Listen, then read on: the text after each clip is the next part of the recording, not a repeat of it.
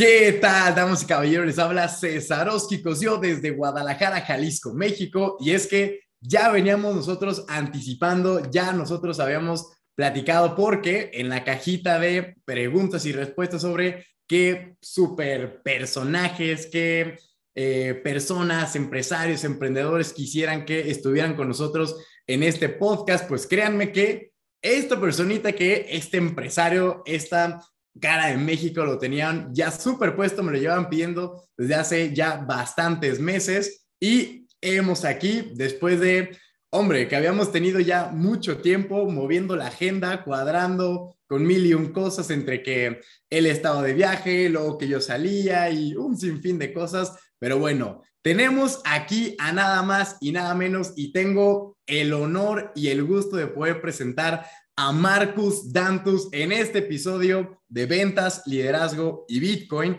Y bueno, para las personas que no conozcan un poco de Marcus, les platico.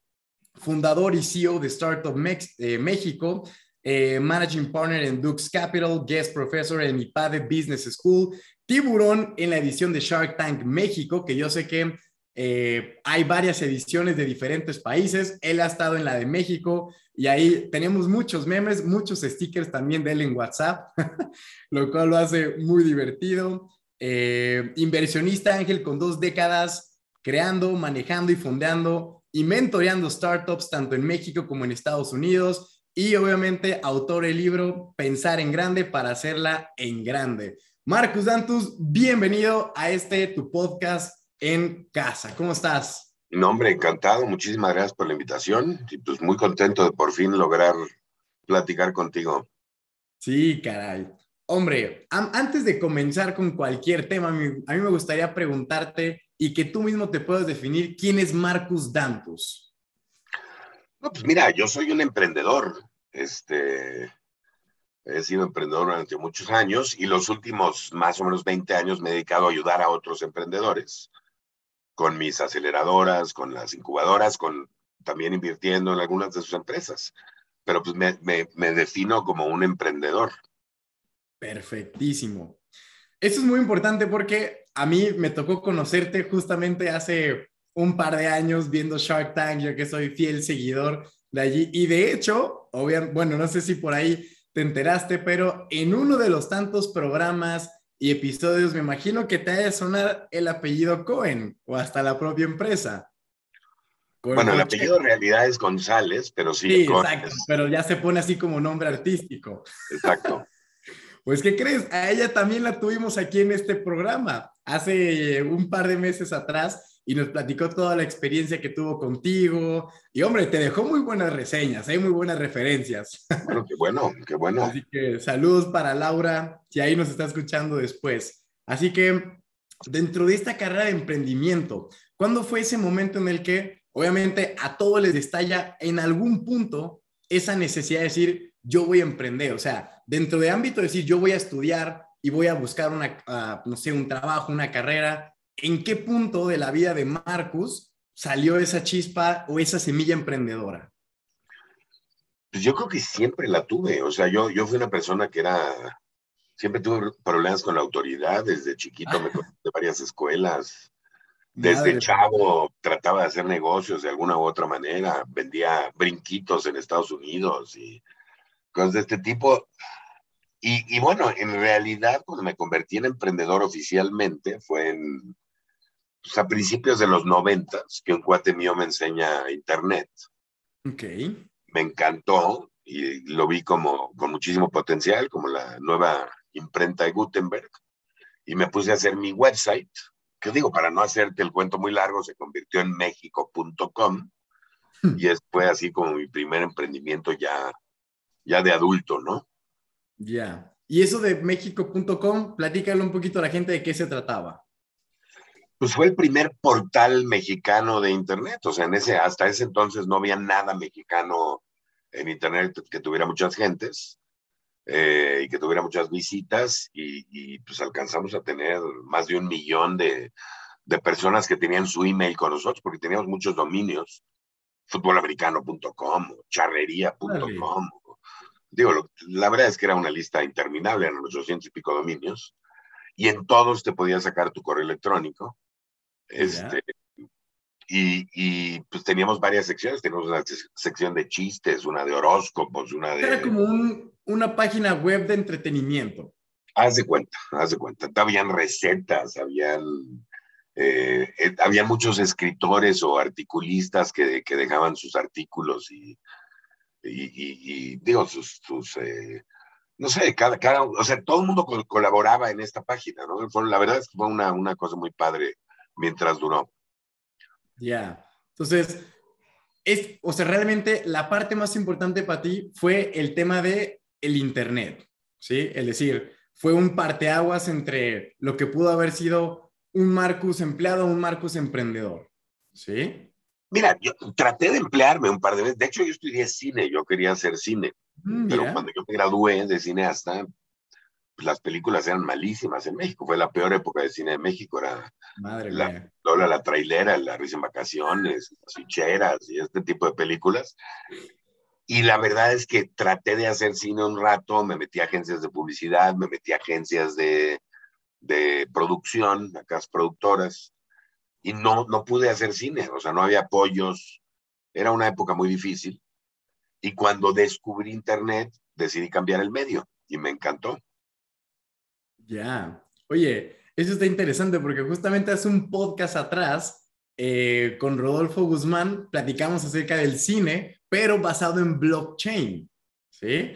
Entonces, ahora esta es una pregunta bastante interesante, que han pasado, pues, que desde los, dices, 90 ya son casi, pues, 30, 30 años, ¿sí? 30 años. ¿Qué te ha tocado ver, conocer o por lo menos entender sobre la tecnología blockchain? Que sin duda ahorita es es el siguiente plus a lo que es el Internet ¿eh? para los emprendedores y, y, negocios.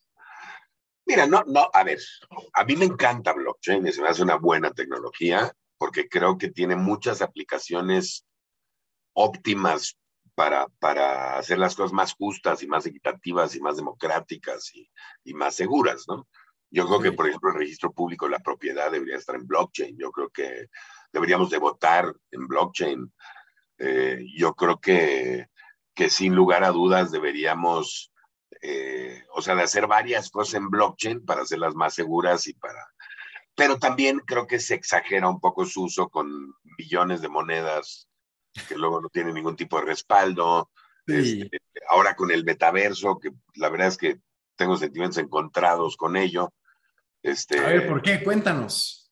No, porque por un lado hay cosas que son lógicas, eh, que, que, se utilizan ahí, pero por otro lado, eh, o sea, andar NFTizando cualquier cosa no se me hace una buena idea, ¿no?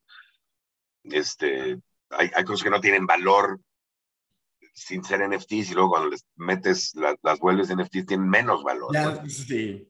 Este, entonces, eh, es una tecnología interesante. No sé si es lo que sigue de Internet, como todo el mundo dice, pero creo que es una tecnología que hay que estarle echando el ojo, porque eventualmente yo sí creo que vamos a lograr bancarizar a los no bancarizados y creo que va, que, que, que va a traer muchos beneficios, eh, pero, pero más como tecnología que como creadora de criptomonedas y NFTs. ¿no? Sí, de hecho, esta es una opinión que yo he tenido y que con esto he encontrado debates en un sinfín de lugares, porque bueno, yo soy apasionado del mundo cripto, blockchain y demás, y yo le he dicho a la gente, la verdad es que la verdadera función o lo más importante de todo el ecosistema cripto es la tecnología blockchain, o sea, tú pones a Bitcoin, por decir así, que es la moneda de cadena principal, la primera que existió, a Bitcoin le quitas la blockchain y ¿qué es? Es un código que na a nadie le sirve, ¿sí? Solo para enviar y recibir dinero. Sin embargo, tú a la blockchain quítale a Bitcoin y tiene un sinfín de aplicaciones más allá de solo guardar un, un hash de quién le envió dinero a quién, ¿sí? Y a ellos dicen... lugar a dudas, lo importante es la tecnología y creo que puede ser muy bien utilizadas, pero, Claro. pero Sí, pero, exageran con un montón no, de no tokens podemos raros. que- exagerar en el uso, ¿no? Claro, eso. Sí, la, la explotan demasiado. Y también a veces por eso es que termina siendo un poquito quemada esta industria, ¿sí? Con tanto token meme que existe, que blockchains hacemos y deshacemos, privadas, públicas. bueno, eso, o sea, es, otro tema por completo. Y no sé si has escuchado entonces acerca de la Web 3. Sí, claro. Y de ahí, más o menos, ¿qué es lo que te ha aparecido ese punto? Que bueno, por ejemplo, la Web 1 es justamente mexico.com, la primera página que tenías, un sitio web donde nomás podías ver. La Web 2 es básicamente interactuar con personas, llámese empresas como Facebook, Instagram, usuario, contraseña una base de datos y listo. Y esta Web 3 es descentralizar esa data. ¿Tú ahí qué, qué punto de vista tienes al respecto? Porque ya esa es la web, ya quítale si es blockchain o no. No, o sea, creo que es muy interesante y creo que, de nuevo, va a democratizar el acceso y va a democratizar la comunicación y la información que todo el mundo accese y va a ser cada vez más difícil regularla y prohibirla. Entonces van a generar muchos nuevos modelos de negocios y muchas nuevas cosas. Déjame te aclaro, yo no estoy en contra de las criptomonedas. O sea, a mí me invitaron a comprar Bitcoin cuando estaba a 100 dólares y por güey no compré, ¿no? Este... Hombre, por güey porque ya lo estás viendo ahorita, pero si, si ahorita estuviera en sentado, sentado, sentado, dirías, qué bueno. No, no, no, y además hay algunas monedas, hay algunas que creo que tienen algunos fundamentos interesantes y las he comprado. Claro. Este, pero también hay millones que no tienen ningún tipo de fundamento, ¿no? Y, y, y, bueno, no, no, se trata nada más de crear una criptomoneda. Eh, o sea, no todo el mundo va a crear criptomonedas exitosas, digo, y más ahorita que están sufriendo todos, ¿no? sí. Eh, pero, pero no, estoy de acuerdo contigo. Yo creo que la Web 3 va a ser muy interesante. Es una tecnología que va a ser más rápida, que también cuando venga el 5G va a ser mucho más personal, porque todo el mundo del celular va a poder hacer cientos de cosas.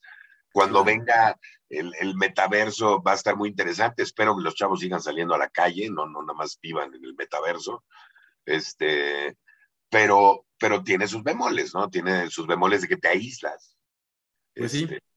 Y de, que, y de que no convives realmente y de que tu mundo es un mundo alterno. Y, y esto no estoy seguro que tan bien o mal va, va a estar, ¿no? Pues sí, son experimentos que tendrían que suceder. Ahora bien, dentro del mismo metaverso puede haber buenas oportunidades también de negocio, ¿sí? Ah, no, sin lugar a dudas, ahorita ya me están invitando a comprar los nuevos dominios, CTH, ya sabes. Ah, sí, exactamente. Este, sí. Pero no sé, o sea, no dudo que alguien gane dinero con esto, pero el problema es que los negocios últimamente se han vuelto como papas calientes, ¿no? En donde alguien compra algo esperando que alguien le pague más por eso que compró y esta persona que le compra espera que alguien más le pague más y espera que alguien más hasta que llega alguien que pierde dinero. Claro. Y, y, y, esto tiene, tiene un peligro, tienes que saber dónde entras en la cadena, ¿no? Sí. Oye, pues es, es la propia definición del trading, o sea, el simple hecho de operar en la bolsa es una forma legal de quitarle el dinero al otro. Porque si tú estás ganando, significa no que estoy, perdiendo. No, no, estoy, no estoy diciendo que la bolsa sea buena y, y, y las criptomonedas malas, ¿no? Pero, pero eh, normalmente la bolsa, o sea, las, las, las, acciones de una empresa están fundamentadas en el crecimiento de esa empresa. Claro, en el valor Mientras que, por ejemplo, el fundamento de blockchain, el fundamento de Bitcoin es la escasez de Bitcoin, no, no, sí. no o sea, no que Bitcoin valga más porque se usa en más lugares, ¿no? Sí. Entonces, son, son dos teorías diferentes. Totalmente. Bueno, súper, digo, lo interesante es que también tienes ahí unas cuantas moneditas guardadas, que dices, bueno, por un, más vale un por si acaso que un que le iba a decir, ya no me va a tocar, ahí las tengo y si algo sucede, qué bueno, y si no, pues ni modo. Pero que Brutal. no vayan a jugar con el dinero del que viven. Eso, eso sí, créeme, eso está más que puesto así como mandamiento en este podcast. Y, claro. y hablando de, de, lo de papa caliente y todo, se me hace interesante cómo es que tú ves actualmente en México, ya no hablamos de Latinoamérica, en México, el tema del emprendimiento con estas personas que ahorita buscan como esos, esos negocios de papa caliente, ¿sí? Que en un mes son muy buenos y el siguiente mes ya no, ya no funcionan. ¿Tú ahí qué le ves con eso? No, yo creo que el emprendimiento, mira, el, emprendimiento en México ha crecido mucho y ha llegado a lugares donde queríamos que llegara, por ejemplo, a que se creen unicornios, a que, a que los fondos internacionales volten a ver a México como un lugar interesante para invertir. Eso es muy bueno y muy positivo.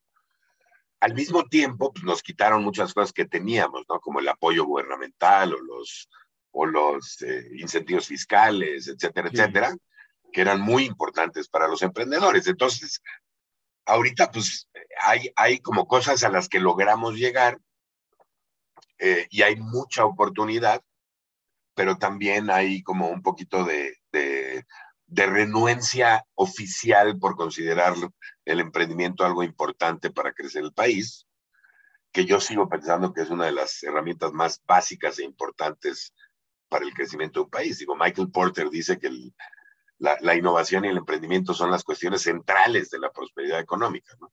Entonces, los países ricos pues, son los países que fomentan el emprendimiento y la innovación, y los países pobres son los que no. Claro. Y eso es una decisión que deberíamos de tomar como país de pues, o sea, generar este crecimiento y esta prosperidad a través del emprendimiento y la innovación. Y, creo que hoy sí tenemos todo, tenemos talento, tenemos juventud, tenemos creatividad, este, y tenemos los casos de éxito muy sonados que ya conoce todo el mundo. Ahora, si tu pregunta es si pienso que todos estos casos de éxito van a continuar siendo exitosos, no, seguramente no. Hay algunos que son burbujas, este, y, que, y que crecieron sin realmente un fundamento importante, y hay otros que seguramente van a ser importantes. Todavía ni siquiera hemos resuelto los problemas importantes de la humanidad. Imagínate. Entonces yo creo que quien los resuelva, pues va a tener una tendencia a ser todavía mucho más exitoso que algunos de los de los, ya de los que hoy son exitosos. ¿no? Sí, y de hecho eso tiene mucho sentido. O sea, el tema de, por ejemplo, los, los gobiernos diciendo, oye, pues es que vamos a incrementar la tasa de empleos, pero no haciendo más grande una empresa, sino creando más empresas que puedan dar, pues por ende, más trabajo y más empresas. Pero no es... solo más empresas, creando más empresas de alto valor agregado, porque no se trata de crear maquiladoras. Cuando creas maquiladoras, pues generas trabajos de bajo valor agregado y eso no, no distribuye mejor la riqueza. Pero cuando creas emprendimientos, generas empresas de alto valor agregado, que pagan mejores sueldos y eso distribuye mejor la riqueza y baja el crimen y mejora la economía y incrementa la competitividad. Tiene muchos efectos positivos. ¿Cómo sería una empresa de alto valor? Cualquier empresa donde el trabajo no se puede automatizar, donde, donde tienes que pensar, donde tienes que contratar gente a la que le pagas bien porque su trabajo es, de, es más complejo que simplemente, por ejemplo, operar una máquina, ¿no? Ok, ya, perfecto. Y de hecho, también un poquito viendo en, en tu página encontrar el ecosistema del emprendedor, ¿sí? Que llevas bastantes puntos ahí donde tienes crecimiento y estrategia, apoyo al emprendimiento, creación de empleos, marketplace de emprendimiento. Esto es todo un ecosistema que tú ya has desarrollado, ¿sí? A ver, espérame, no. No, no, el ecosistema emprendedor es una cosa a la que nosotros nos sumamos. Ok. O lo, o lo a, ayudamos a integrarlo en algunos lugares donde no está bien definido. Pero no es una cosa que creamos. O sea, el ecosistema emprendedor ya existe, digo, está las universidades con sus incubadoras, están las entidades gubernamentales, aunque sean estatales o locales, que apoyan a los emprendedores, está la sociedad, están los, los mismos emprendedores, los mismos chavos que salen de la universidad y quieren emprender. Todo esto es parte de un ecosistema emprendedor. En algunos lugares lo que faltan son, por ejemplo, fondos para invertir en los proyectos. O, o, o, o digo, hay, hay, pedazos que van faltando y eso es lo que nosotros tratamos de, de traer a la mesa en ciertos lugares.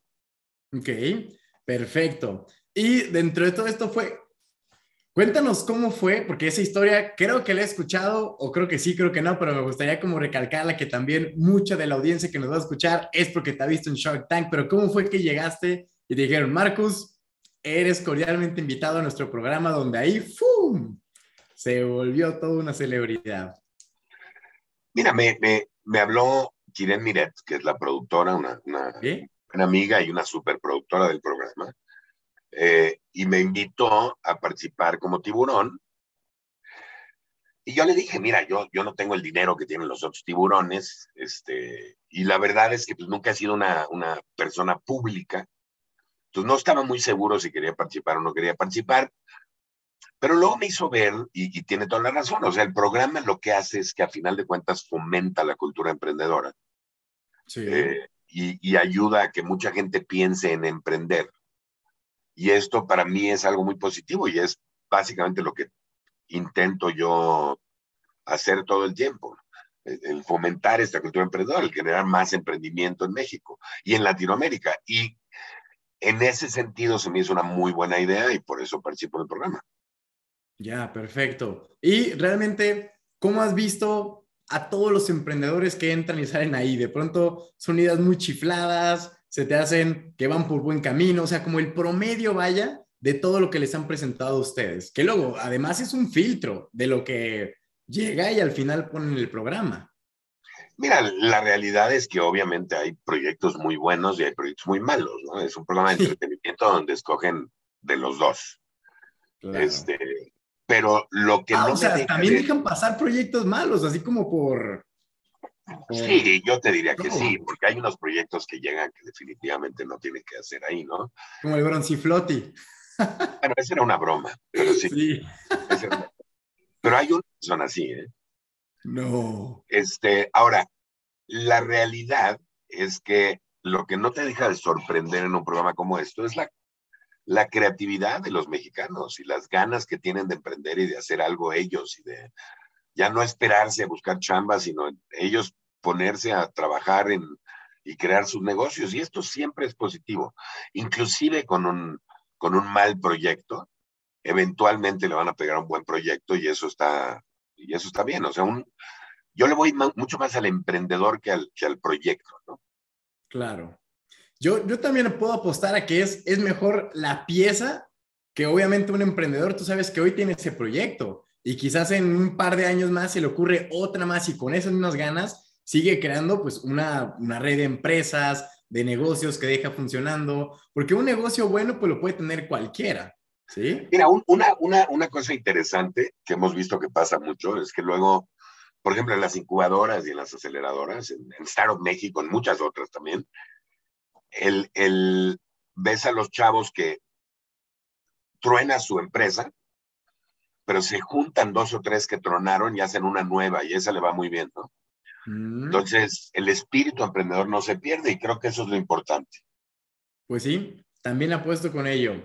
Oye, dentro de las, eh, las clases que has dado dentro del IPAD y todo eso, ¿te ha tocado ver nacer empresas desde ahí, desde cero? ¿O ya son proyectos que tú has ido pues mentoreando poco a poco? No, por supuesto, o sea, he dado clases en, el Centro, que es una universidad de diseño, televisión y, radio, y han salido varias empresas de ahí, y varios emprendedores. He dado clases en el TEC, y han salido varios. He dado clases en el ITAM y en el Anáhuac. Digo, me invitan, ¿no? A dar clases de repente. En el IPADE, fíjate que no tanto. Este, yo tengo mi teoría del IPADE. Yo creo que los chavos pagan tanto por la carrera que deben tanto que se emplean primero y luego se dedican a emprender.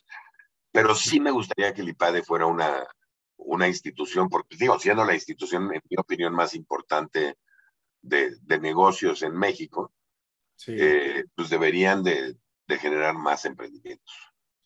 Pues sí, esos son algunos detallitos interesantes. Ahora, si tú pudieras modelar a un emprendedor, digamos, o el, pues sí, el, el, molde para la siguiente generación de emprendedores en México, ¿tú qué crees que serían los ingredientes que debería llevar? Fíjate que acabo de sacar un libro de eso, ¿eh? Ah, sí. Este, un libro que se llama, es más, te lo enseño. Se llama, es este, Pensar en grande para hacerla en grande. Y en este libro hablo de las habilidades que necesita la gente, no solo para emprender, sino para pues para tener éxito en lo que quieren, ¿no? Inclusive empieza definiendo el éxito. Entonces, para mí son varias cosas. Son, tienes que, obviamente, perder el miedo, que es la primera, este, tener un propósito, planear, liderar, innovar, eh, adaptarte, improvisar, este, pero también tienes que tener cosas como empatía, como humildad, este, o sea, son varias habilidades que necesitas para, para tener éxito. Perfecto. Y eso, todo eso en tu grandísimo libro, que imagino que ya lo pueden encontrar en cualquier. Eso, perfecto. Para que vayan ahora mismo a buscarlo, a comprarlo, tengan su modelo literal de, un emprendedor y, y súper puesto con ello. Ahora bien, mi querido Marcus, ya para ir finalizando con, con todo este super espacio que de verdad te agradezco mucho el tiempo que nos has dedicado y demás. Siempre se habla de que para el momento de emprender es, o sea, la gente trae una idea de que voy a emprender y ya inmediatamente es éxito garantizado, son millones, es que te va a ir bien a la primera, pero obviamente sabemos que no es así. Entonces, a mí me gustaría que de pronto nos platicaras algunos eh, consejos, algunos aprendizajes que has tenido en esos emprendimientos que han fracasado, ¿sí? Porque obviamente nadie la tiene libre de, ah, no, desde el primer negocio todos han salido excelentes y han salido mucho aprendizaje. Entonces, si nos pudieras compartir unos cuantos, toda la comunidad te lo agradece. A ver, lo, lo primero que te diré es lo siguiente. Emprender, como bien indicas, es más difícil de lo que la gente cree. Sí. Eh, eh, o sea, no, no, todo el mundo piensa, no, bueno, me voy a levantar a la hora que quiera y no tengo jefe, y, y, eso lo hace más fácil, pero la realidad es que es mucho más difícil. Entonces, sí hay que tener eh, de entrada, y el primer consejo que les doy, pues es que emprendan algo que realmente les guste, en donde tengan una pasión importante por lo que quieren hacer porque si no les gusta, eh, se la van a ver mucho más difícil, ¿no? Entonces yo empezaría por ahí. Segundo, eh, les diría pues, que encuentren un problema, un problema que mucha, mientras más gente lo tenga, mientras más recurrente sea, pues más grande va a ser el mercado que van a atender. Claro. Y tercero, les diría que lo resuelvan ese problema con diferenciación. Ahora, específicamente lo que me estás preguntando son los principales errores de los emprendedores. Y te voy a decir los que yo he encontrado, ¿no? Por un lado, es increíble cuántas peleas entre socios tienes en, en México. Y eso es una de las cosas que truena más startups que yo haya conocido. Eh, segundo, el que, por ejemplo, tengas, o sea, y eso le pasa mucho a los ingenieros, ¿no? Que se ponen a desarrollar algo simplemente porque tienen la capacidad de desarrollarlo, pero se vuelve una solución buscando un problema. Eh, y esto no es donde quieres estar, ¿no? Eh, muchos chavos no están enfocados en nada. Este, y la verdad es que sí creo que se tienen que, que, enfocar en un negocio primero.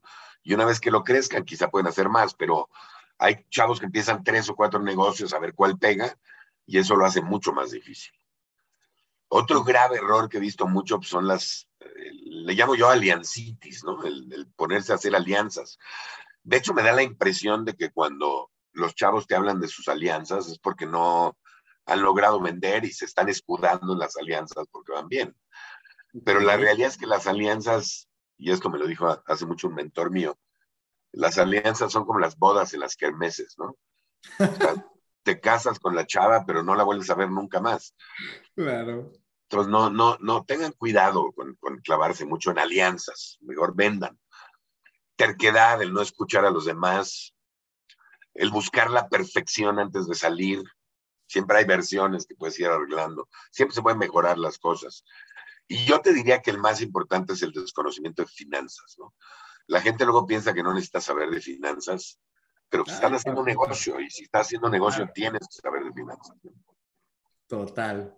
Bueno, pues ahí la tienen muchachos, tanto pros y contras que, hombre, esta es una carrera que al inicio no es fácil, pero que después dices, qué bueno que lo hice, qué bueno que empecé por aquí, se vuelve un estilo de vida, vas con uno, con otro y todo lo demás. Y lo importante también es, sobre todo, dejarte mentorear, ¿sí? Por ejemplo, aquí, como con el buen Marcos y con un sinfín de, de mentores que puedes ir agarrando en el camino, leyendo sus libros, tomando sus cursos, asistiendo a eventos, para seguir aprendiendo, porque luego está, así como dijiste, la Aliancitis, está el yo sé, yo lo sé todo itis, que no quieren seguir aprendiendo más porque ya lo saben. No, no, es que yo sé el que me va a enseñar, ya es viejito. Ah, sí, pues órale, más habla el diablo por viejo que por diablo, ¿sí? Así que... No, pero no me considero tan viejito todavía. No, no, no, no hablo de ti, no hablo de ti. ya hablo en general de, de algún chavo que dice, es que yo quiero emprender en nuevas tecnologías que ellos todavía no conocen. ¿sí? Y ahí uno dice, pues quizás no conocen la tecnología, pero de modelos de negocio sí. Y ahí es donde le hace falta garra. Entonces, mi querido Marcus, te agradezco infinitamente que te hayas tomado el tiempo de estar aquí con esta comunidad. Cuando quieras volver, créeme que eres súper bienvenido. Eh, ya saben, tiene su libro. Eh, si quieren, lo puedes mostrar ahí para que lo puedan ver otra vez. El... Claro, claro, el libro es este. está en ahí está. varios lugares. Ese, pensar en grande, para, en grande para hacerla en grande. Exactamente. Y pues nada, no sé si tengas alguna otra, eh, digamos, consejito para ahorita que les quieras platicar a toda la comunidad de emprendedores. No, no, pedirles, a todos que, que realmente, no solo necesitamos muchos emprendedores, necesitamos también que se apoye el emprendimiento. Entonces, que exijan a sus gobiernos locales, estatales, apoyen a los emprendedores, porque la verdad es que eso es lo que va a sacar a México adelante. Totalmente. Así que, pues nada, Marcus, ¿dónde te pueden seguir toda esta gente de venta, liderazgo y Bitcoin? Estoy en todas las redes sociales, soy el único Marcus Dantus del mundo, así que no, no va a estar difícil. No hay pierde, hasta el nombre suena y es difícil olvidarse de él.